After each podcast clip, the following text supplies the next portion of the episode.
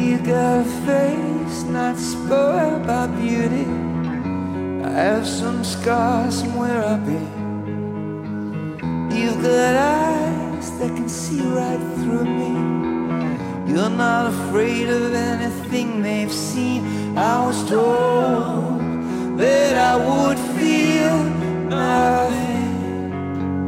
the first time. 大家好，欢迎收听南大说书人栏目。这是一档由南京大学出版系学生创办的记录型播客。在课余时间里，我们相聚一堂，谈天说地，分享的不一定认真，也不一定有趣。但是你可以听到很多关于学生时代的日常吐槽和一点做书的有趣故事。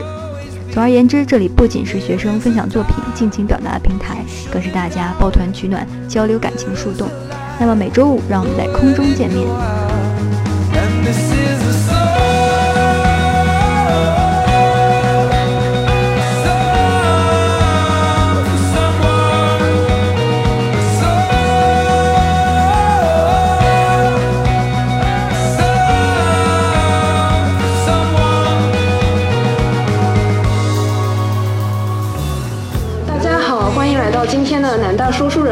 目，我是自带闹钟体质的勤勤恳恳打工人 Melody。我是又卷又躺的普通人三宝，我是持续性混吃等死的 DDL 战神。一我是现实返场又卷不动大家的牛角帮。那今呃今天的话，我们来聊一聊自我 push。就提到这个词，大家头脑里第一时间想到的可能是那种卷王类型的人，就是凡事都要逼自己去做的很完美，甚至会对自己进行一种自我压榨。就他们可能会把达成领导或者老师，或者说自己给自己设定的那种最高期望视为一种最低标准，并且觉得这是一件非常理所当然的事情。也就是说，他们心中的那条标准线可能比其他的人会高很多。那我们今天的嘉宾里面有自我 push 比较严重的，也有完全不 push 的，所以可以从不同的自身经历出发来探讨一下这个话题。那首先的话，我们来聊一聊，呃，关于自我 push 的一种典型表现或者经历吧。那 push 的先来还是？我觉得你你讲这段自我介绍的时候，我就觉得像你像你自己的这个自我陈述，你先来吧。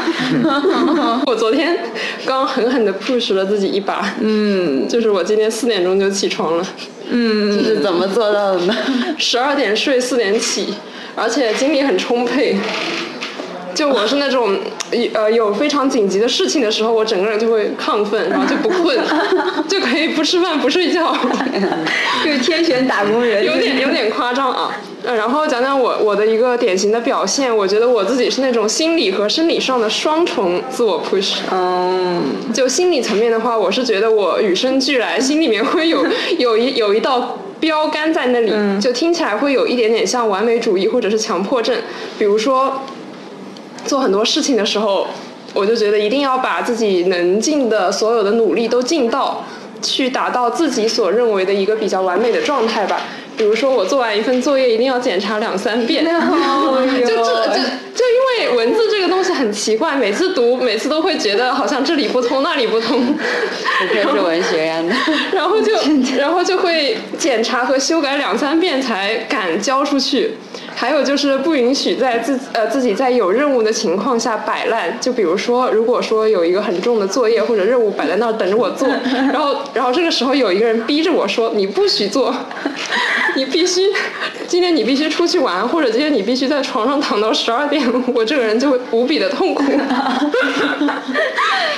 还有就是不允许自己赖床，就比如说我，假如我六点半醒了，我可以允许自己在床上刷半个小时的手机，但如果再让我躺下去，我整个人就不行了，就是一种触发机制，我就觉得我必须要起床了。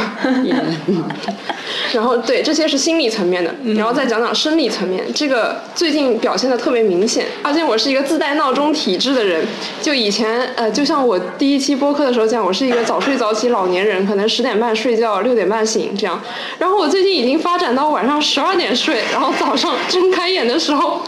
然后我打开手机屏幕发现只有六点都不到的时候，整个人就很绝望。嗯哼。那这个时候呢，我躺床上我也睡不着了，我又没有别的事情干，那就只能起床干活了呀，那还能干嘛呢？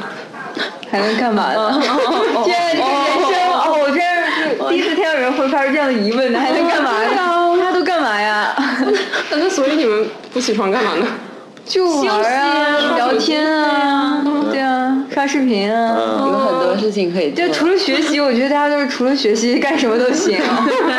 你就是必须得学习，干什么都不行。好吧，好吧。好可怕！这种就是模范生的话，我可能做不到，情绪就是波动还是比较大的，就是偶尔会，但但主要我可能还是比较看重我自己吧，就是我自己的感受会多一点。就是外部任务可以有很多，但是我得按我最舒服的状态去做。嗯，然后，但是我也有一些比较奇怪的点吧，就是我不是工作了一年嘛，就是工作期间，我每天早上真的是五点五十起床。你几点上班？我八点上班，但是我五点五十就要起，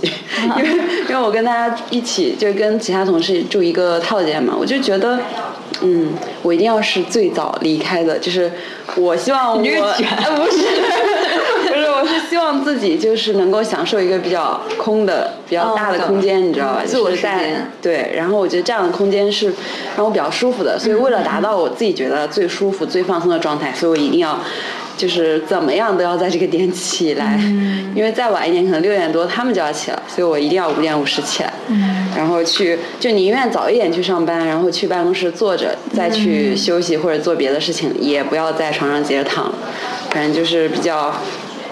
就是注重我自己的一个 个人感受吧，就是这样的话，我会觉得我身体上和心理上都会舒服一点。我就按这种来做，然后，但是我跟 Melody 也比较像，就是我对作业有点强迫症，就是这个作业摆在我面摆摆在我面前，我真的受不了，我就一定要把它完成，就是完成我心才能舒服，不完成我就一直惦记着，我今天每天睡觉前我要点一点，我还有哪几样的作业没完成，然后我哪一天之前必须要完成哪个，哪一天之前必须要完成好好达成哪个共识对对对，嗯这个是必须要做的。然后坚持到了之后，就是大部分是不会拖到最后一天，我会提前完成。但是有时候这样也是不好的，就是也容易有一些问题不太好改，或者是我就觉得这个事情我过了，但实际上我还其实后续还应该要再去检查一下，就是我检查没有 Melody 那么多。你们开始开开始比了，开始谁，开始比了，你 开始卷了。天哪！这是我的情况啊。我觉得你好像一个当代的财主，就以前财主就点金币，你 现在开始点我的任务，点这些老板给我布置了多少任务，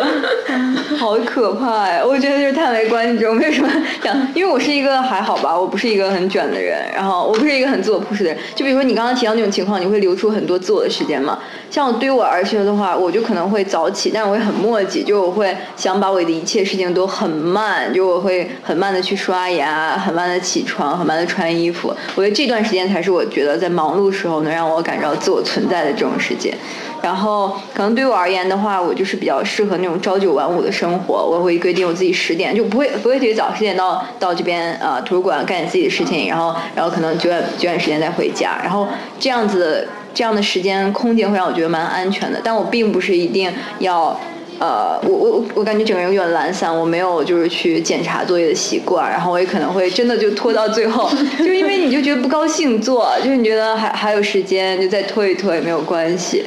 我听你们好像都是那种，呃就是把作业好像就是要提前完成的那种。嗯哼，我就是那种必须要把作业留到最后的那种，就是必须要逼迫着自己去先享受的那种，就是完全可以，呃，就是非常放松的把作业就搁置，一直搁置，呃，因为我觉得这个就是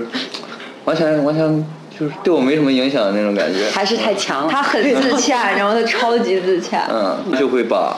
呃，把比如说一个作业或者说几个作业，一直就是，嗯，我心里其实是有一有有数的。然后比如说啊，呃，这个作业在这这一天交，然后就我就会一直玩玩玩，然后玩到什么我觉得能完成的那个那个时间段，然后从那开始就是直接就就全部把它完成，就不会呃分成片段的那种，把它啊、呃今天晚一点，明天晚一点，就是我很不喜欢这种状态。就是我喜欢那种大段儿的、大段儿的属于自己的时间，然后啊，把这些时间，嗯、把就是把最后一点时间，然后用来完成作业那种。所以其实我也不，我应该算是一个就是持续性的那种那种不自我 push 的人，但是就是到最后会自我 push 一把，把它快速的完成。那你就没有说哪一次算的不太对吗？就是很早之前会有吧，但是慢慢的就是慢慢的习惯了，因为每次都会就是习惯性的去考量这些东西，然后我认为这些东西就是我生活当中的一些小仪式感吧，就是那种啊，完成了就是就是给自己获得一些愉悦性啊，我正好卡点儿到达了这个地方，啊，在我心中预期的这个这个时间点呃到达这个地方，或者在我心中预期的这个时间点完成了这个事情，那其实就呃。就有一种那种哦，我我猜对了那种小小的满足感，就 是那种让自己获得愉悦。其实就相当于啊，我不是很喜欢完成这件事情，但是我通过这件事情呃，转化了一个获得这种成就感的这种途径。好强，我觉得这是一种技能。对，对 那下面的话，就想问一下大家，就你们的自我 push 是一种非常持续的一个过程，还是说需要特定的事件去激发？就好像刚刚如意说，就是有一个作业的时候，比如说还有三天要交了，然后就疯狂的 push 自己去写完，然后写完了就开始摆烂，然后直到下一个作业来了，就是这这种循环的状态。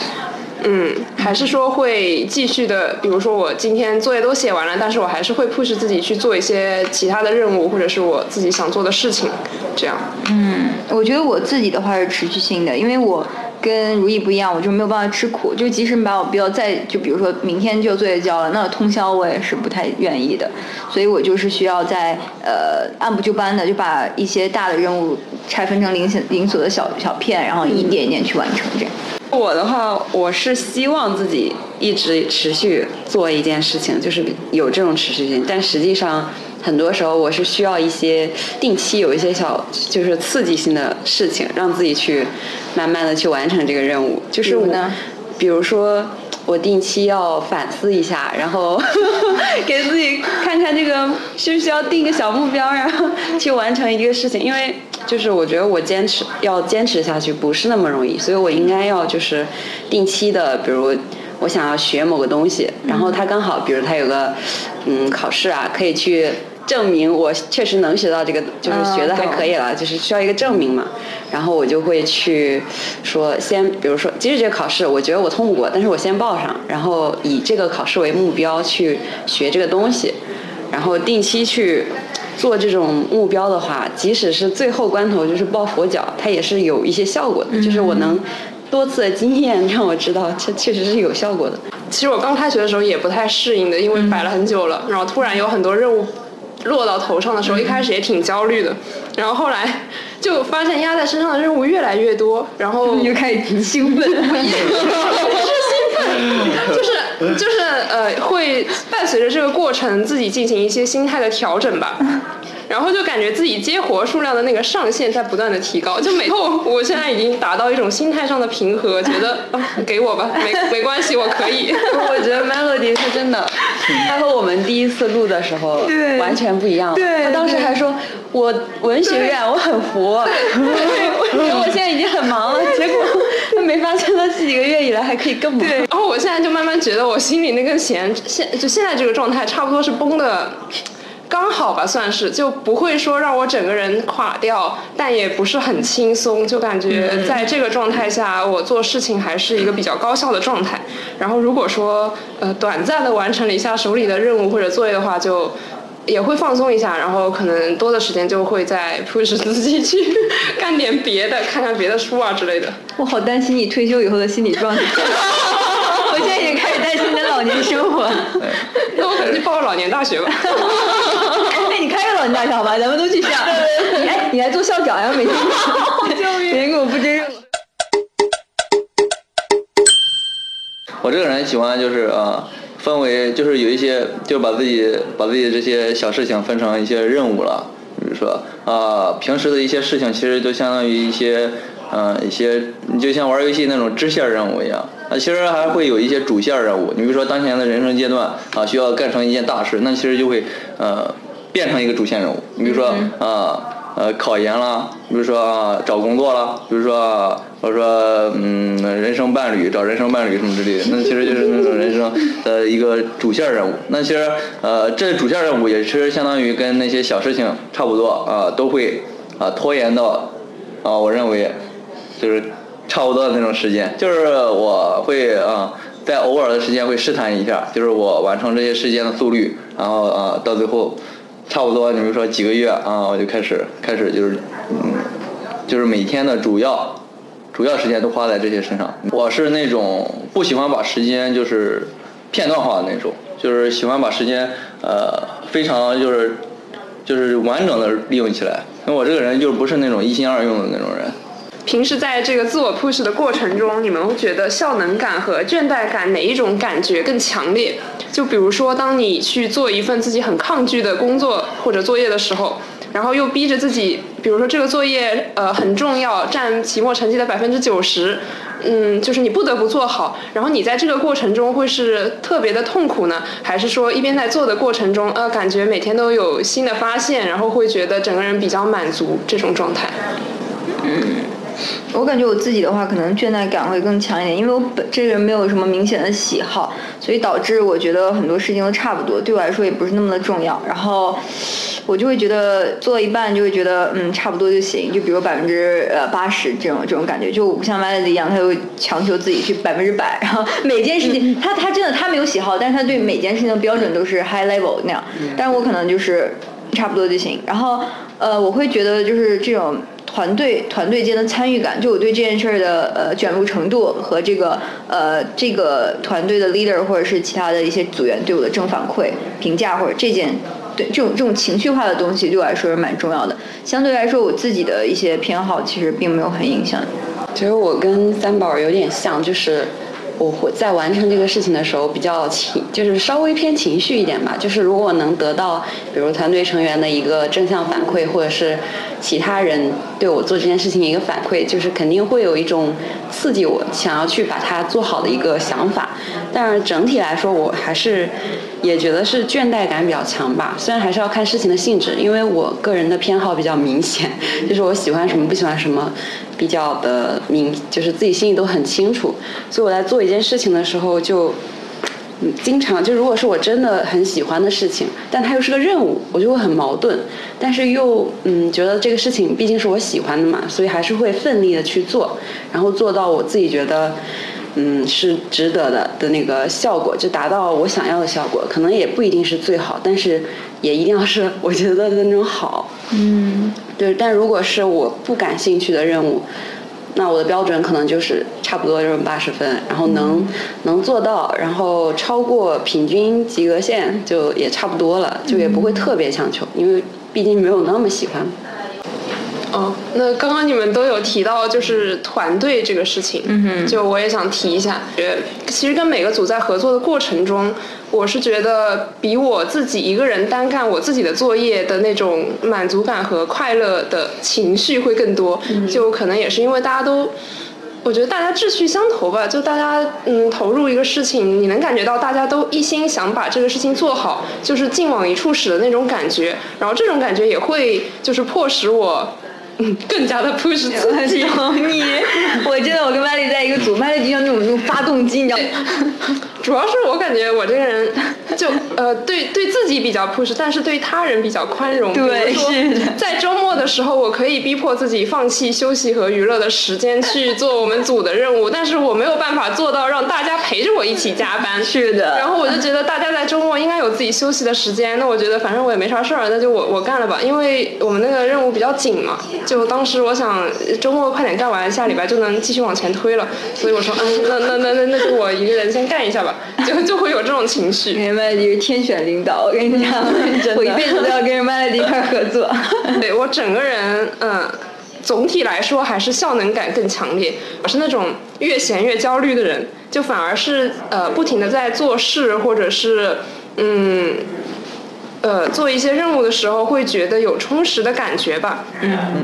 感觉你是那种充电就是很快的那种人。就是，就我不太需要，比如说干完一个活休息两三天才能继续投入下一个活。我基本上可能干完一个活没啥事儿，我就能投入下一个 下一个任务。说呢，那个自我 push，自我 push 的过程中呢，其实相当于是几乎是没有什么倦怠感的，因为我对于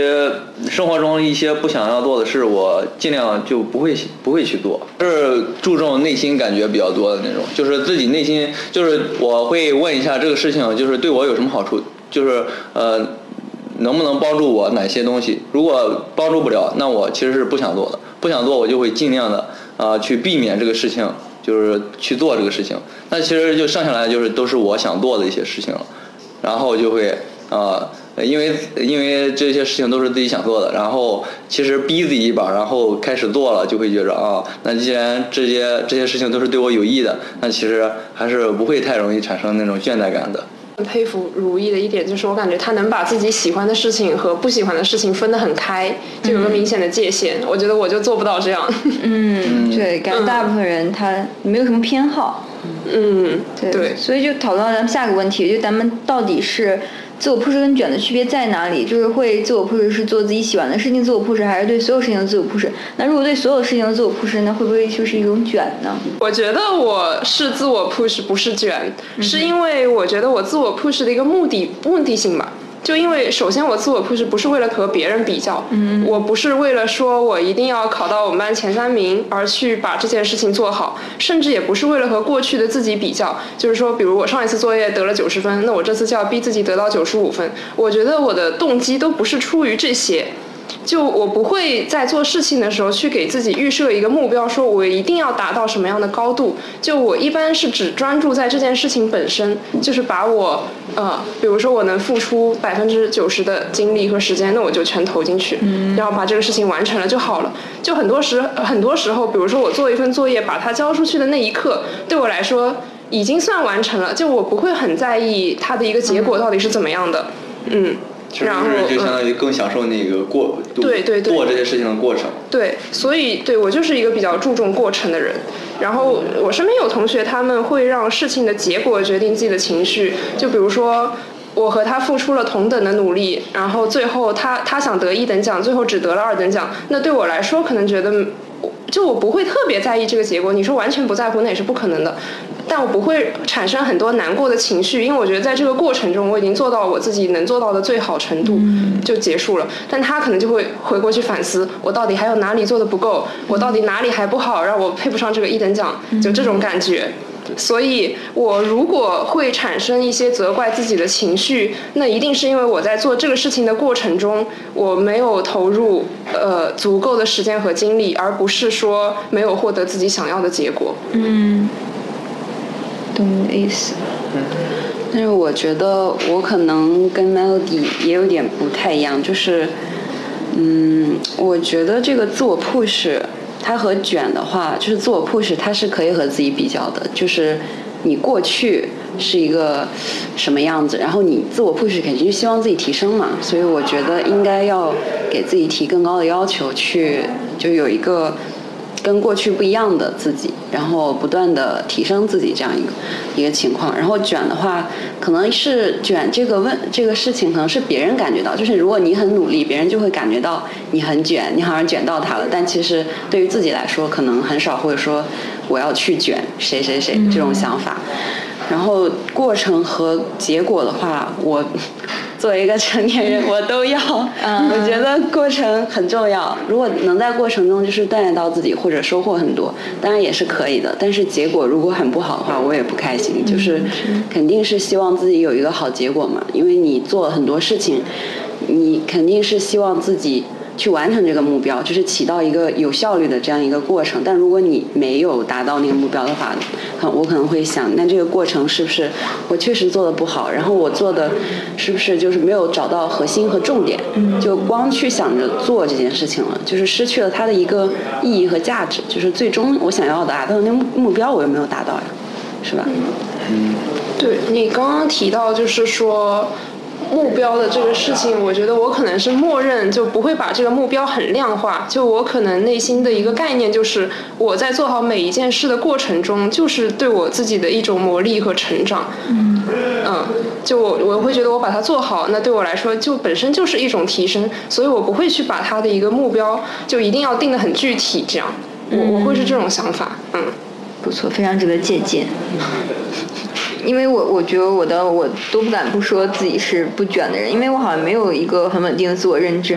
呃，怎么讲呢？就像一个参照系一样，我不太清楚我未来会走到哪里，所以我只能就是看着别人呃大概这个大方向是什么样子的，然后我就具体找方向。当然我也不会说就百分之百的那种卷，就是我只是说嗯稍微给我定个位，然后我知道往里面走就 OK 了。比如说，一般来说，就是这种卷这种行为，一般是产生在竞争当中的。就是啊，你和他人进行竞争，然后我们做一件事情做的谁更好，那其实他就就显得就更强，然后之后就会获得更多的那种嗯那种机会啦，或者说上升空间啦，别人就可以通过某些手段，你比如说把把对手变弱，那自己其实就是自己变强了那种。你们觉得自我 push 的一个内生动力，就它的一个根本来源到底是什么？那或许我觉得这个咱们可以插一个问题，就是说什么时候开始自我 push？我觉得都会有一个。点吧，就假如拿我自自己做方案，我觉得是考研这件事情。就我之前真的是一个完全非常非常摆烂的人，但是考研这件事让我知道，OK，你毕业之后你就会有一道坎儿，就是就是每次毕业你都会有道坎儿，要不然考完，要不然找工作，那个坎儿是就存在的，所以它就像一个大山一样，就阻挡着你，你必须得去锻炼身体，然后你才知道，OK，你要走这段平缓的路，你终究是有一个上坡的，然后你才能去上去。自我觉醒可能只是在呃二。呃，二十岁，二十岁以后这样。那我可能稍微会早很多，就是我小很小的时候，就因为家里人就经常给一些学习上的压力嘛，然后我就觉得，嗯，我要为了他们读书，就是很早很小的时候观念真的是这样的，就是面就是越学到后面，我就发现。这样的就是没法产生一个很强大的动力，因为毕竟这个是别人给你的嘛，你自己内心都没有想清楚你为什么要去学，然后你为什么要去实现这个目标。你如果自己都没想清楚，人家不断的 push 你，就是你压力压到某一天，你肯定就是也是受不了的。对。但是对我来说，学习之后，就是后后期的学习，我可能就不是那么在意了，就是不会再把那么大的成绩压力给自己。但是工作之后，我也像那个三宝一样，就是。我工作之后，真的觉得就是离开大学校门的那一刻，整个人就不一样了。对，就是一下子所有的事情都集中在你一个人身上，然后谁都没有办法给你答案，就必须要自己去找的时候，你会发现这个就整个人自己内心的一种想法就会比较的明明晰一点。然后这个时候，就如果就会就是我我自己是会想。以后到底要怎么样？然后想清楚了这个问题，我就会有一个自自我 push 的动力，因为我知道，比如说我明确知道这个地方我不想长待，那么我一定要改变，怎么改变呢？我就会想一个方法嘛，就比如说我要考研，我要呃，我觉得这个不适合我，我要考研去改变自己的一个未来的方向。那么我就是工作之余，就是怎么都会让自己去学，因为我知道我现在学的这些东西。对我自己来说是很有帮助的。我不是在说为别人学，或者是只是无头脑的把这个时间花在学上，我就很有满足感。我不可以，我就是想要实现一个未来，就是让未来的自己能够更过得更好的一个方向。就是我很明白，我现在这样做，以后到底会是怎么样？我去想象未来的话，就会有这样一个动力。那像我的话，我其实之前从来没有怀疑过，或者从来没有想过这样一个问题，就是我的自我 push 的动力来源到底是什么？也是最近吧，可能是在进行一些反思。嗯，就我以前会觉得，就比如别人经常夸我说你是一个自觉的人，是一个自律的人，那我可能就心里一直默认说，呃，那我的这种自觉和自律应该是我与生俱来的。呃，当然也有一种动机，就比如说不想让身边信任我的人失望啊，这种嗯感情上面的一个嗯想法吧。最近我是在想，就我发现一个事情，就比如当我个人的一个想法和计划和外界布置给我的任务产生一种矛盾的时候，我好像是会近乎本能的去选择牺牲自己的想法，而去做别人安排给我的任务。所以我最近在反思的这个问题，就是说，我觉得我的这个自我 push，它本质上的来源可能还不能算是我真正的内心驱动，就它一个本质的来源可能还是外部的。嗯，就当然这个事情，我觉得跟我现在是学生有关系嘛，就你做身为学生的，老师给你布置的作业就一定要去完成。所以我是希望以后可能脱离了学生这个身份，或者是有更多可以自由支配的时间的时候，我希望自己可以更加的想清楚。就是像如意一样，更加把自己喜欢的事情和不喜欢的事情去做一个比较明确的区分嘛，然后能够就是减轻一点自己身上的压力，就好像不要总是去满足外界对我的一个需要，而是去探索自己真正想要做的事情，以及自己认为真正是有价值的事情，就是把更多的时间去花在自己身上，这样。这种模式其实很很容易令人就是。呃，进步很多的那种。其实我我我觉得我这种模式是不会在一件事情上做的非常厉害的那种。就是我我感觉我的模式就是非常明，就是目的性非常明确。那其实就很多事情就是嗯嗯，就是有的无的就就不去做了那种啊，就可能就是一些内涵就会很缺失，然后这个事情就。嗯，不会感觉，嗯，就是不会做到那种高精尖的那种状态。呃，但其实我身边有很多朋友，就包括本科还有现在读研认识的一些朋友，就我发自心底的对他们觉得有一种敬佩在，是因为我觉得他们非常能够明确的知道自己想要的事情，然后就把觉得对自己没有意义的事情抛弃。反正我我我目前是做不到这样，就是我可能是那种二十四小时待机的人。对，就是一个动态平衡吧，就是他们也喜欢你，像 有人就想。跟着你，我们没有办法跟着这，对吧？就是大家，大家都是呃，都是那个什么围城，都是围城。嗯。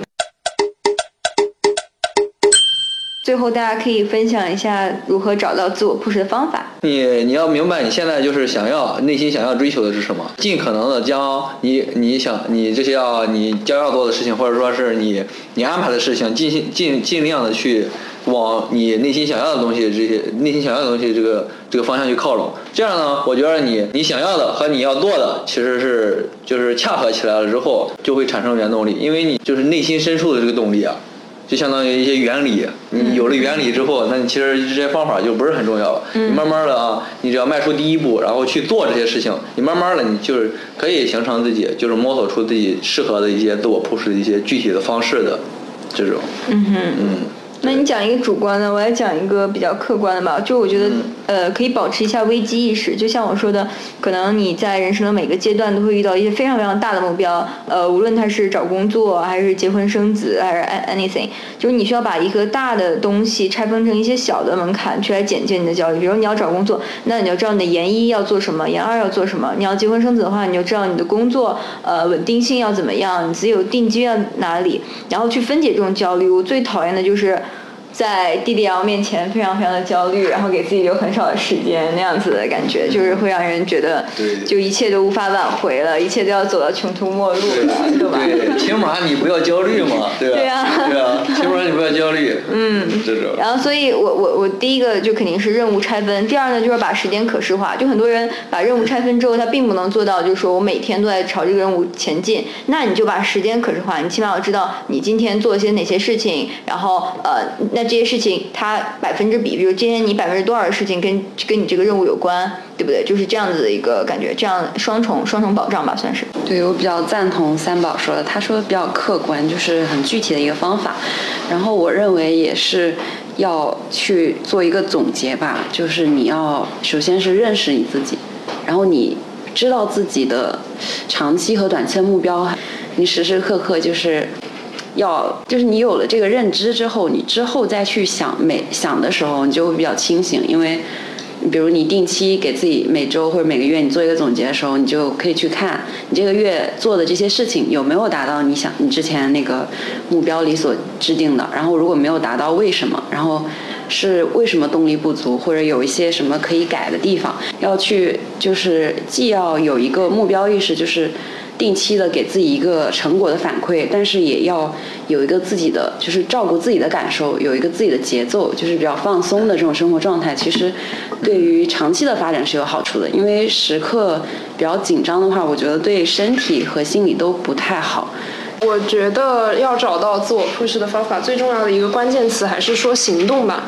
嗯，就如果不去行动，就一直在那里空想，就会让整个人变得越来越焦虑。比如说，当一个任务摆在你面前的时候，呃，不去付诸一些实际的行动，而是一直去臆想的话，它在你心目中，呃，就好像一座大山一样，会变得越来越高。然后，当你真正去，嗯，开始着手做它的时候，也就会慢慢进入状态，也就慢慢觉得，没好像也没有自己想象中的那么困难。呃，我们今天讨论的自我 push 这样一个主题的话，我觉得总结一下。其实说自我 push，它也不是一个绝对的标准或者标杆，并不是每个人都一定要做到自我 push。如果说你能实现自我自我的一种自洽，或者是呃荣格他提过一个自信化的过程，就是一种和自我的和解吧，算是能够达到这样一种比较好的状态，那我觉得就。